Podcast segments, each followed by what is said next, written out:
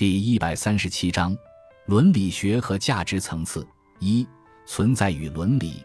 赵听阳的文章如其标题所表明的，提出了建立不含规范的伦理学的主张。这一主张的提出，看来是有感于道德规范所起的坏作用：一是非法的干涉了法律所允许的各种个人自由；二是保护了平庸的价值，压制和打击了优越的价值。在他看来，废除了规范的作用，就能极大的扩展个人生活的可能性。首先是追求和实现那些优越价值的可能性。我赞赏他的这个出发点，但不认为由此可以引出完全否定规范的结论。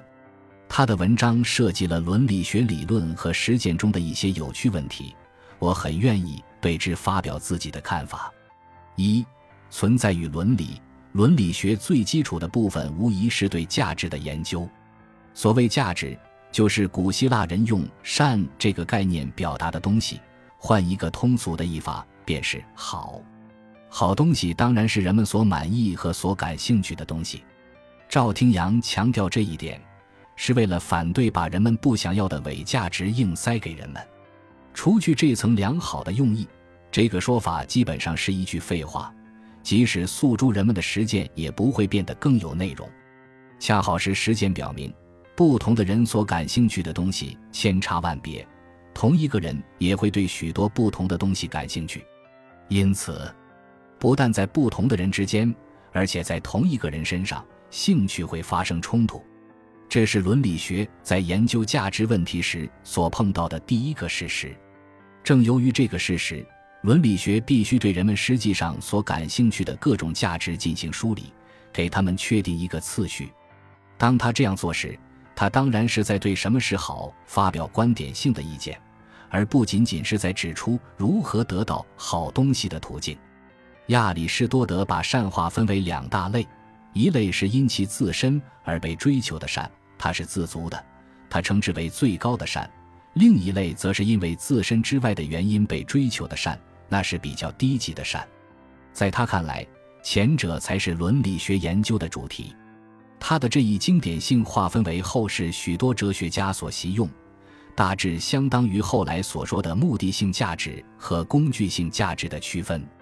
可是，在确定何为本身即是目的的最高的善时，不可避免地发生了困难和分歧。问题在于，什么东西本身即是目的？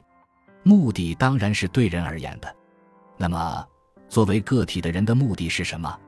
整个人类的目的又是什么？自然界过程并不提供这种目的，提出这个问题本身就是对自然界过程的超越。有一些哲学家反对这种超越，把人仅仅看作生物性的存在，否认人有超出生存以上的目的，因而也就否认了这个问题的提法。这个问题的更清楚的提法是：超出生物性存在的人应该是什么样的？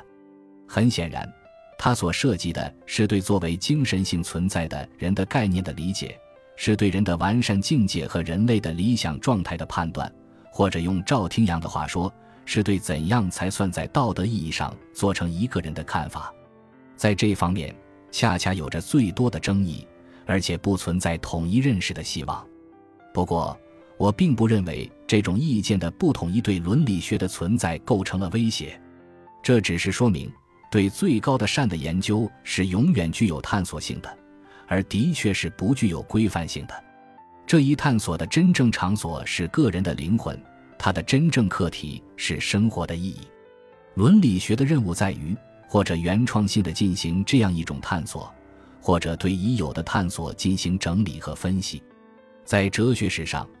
这个领域的研究往往被冠以各种人生哲学或幸福理论的名称，在现代则集中体现为对存在的思考。存在层次上的价值即是最高的善，包括智慧、创造、爱、美的体验、面对苦难的勇气等。它们或者是人的精神的自我实现和享受，或者体现了人的精神的尊严和高贵，均能使人真正感受到活着的意义。与之相比，伦理层次上的价值只是从属的善，它们的作用不是提供生活的意义，而是维护社会的秩序，给人类的生存和发展提供合适的社会环境。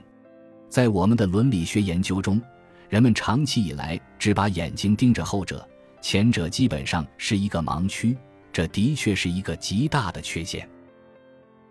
感谢您的收听，本集已经播讲完毕。喜欢请订阅专辑，关注主播主页，更多精彩内容等着你。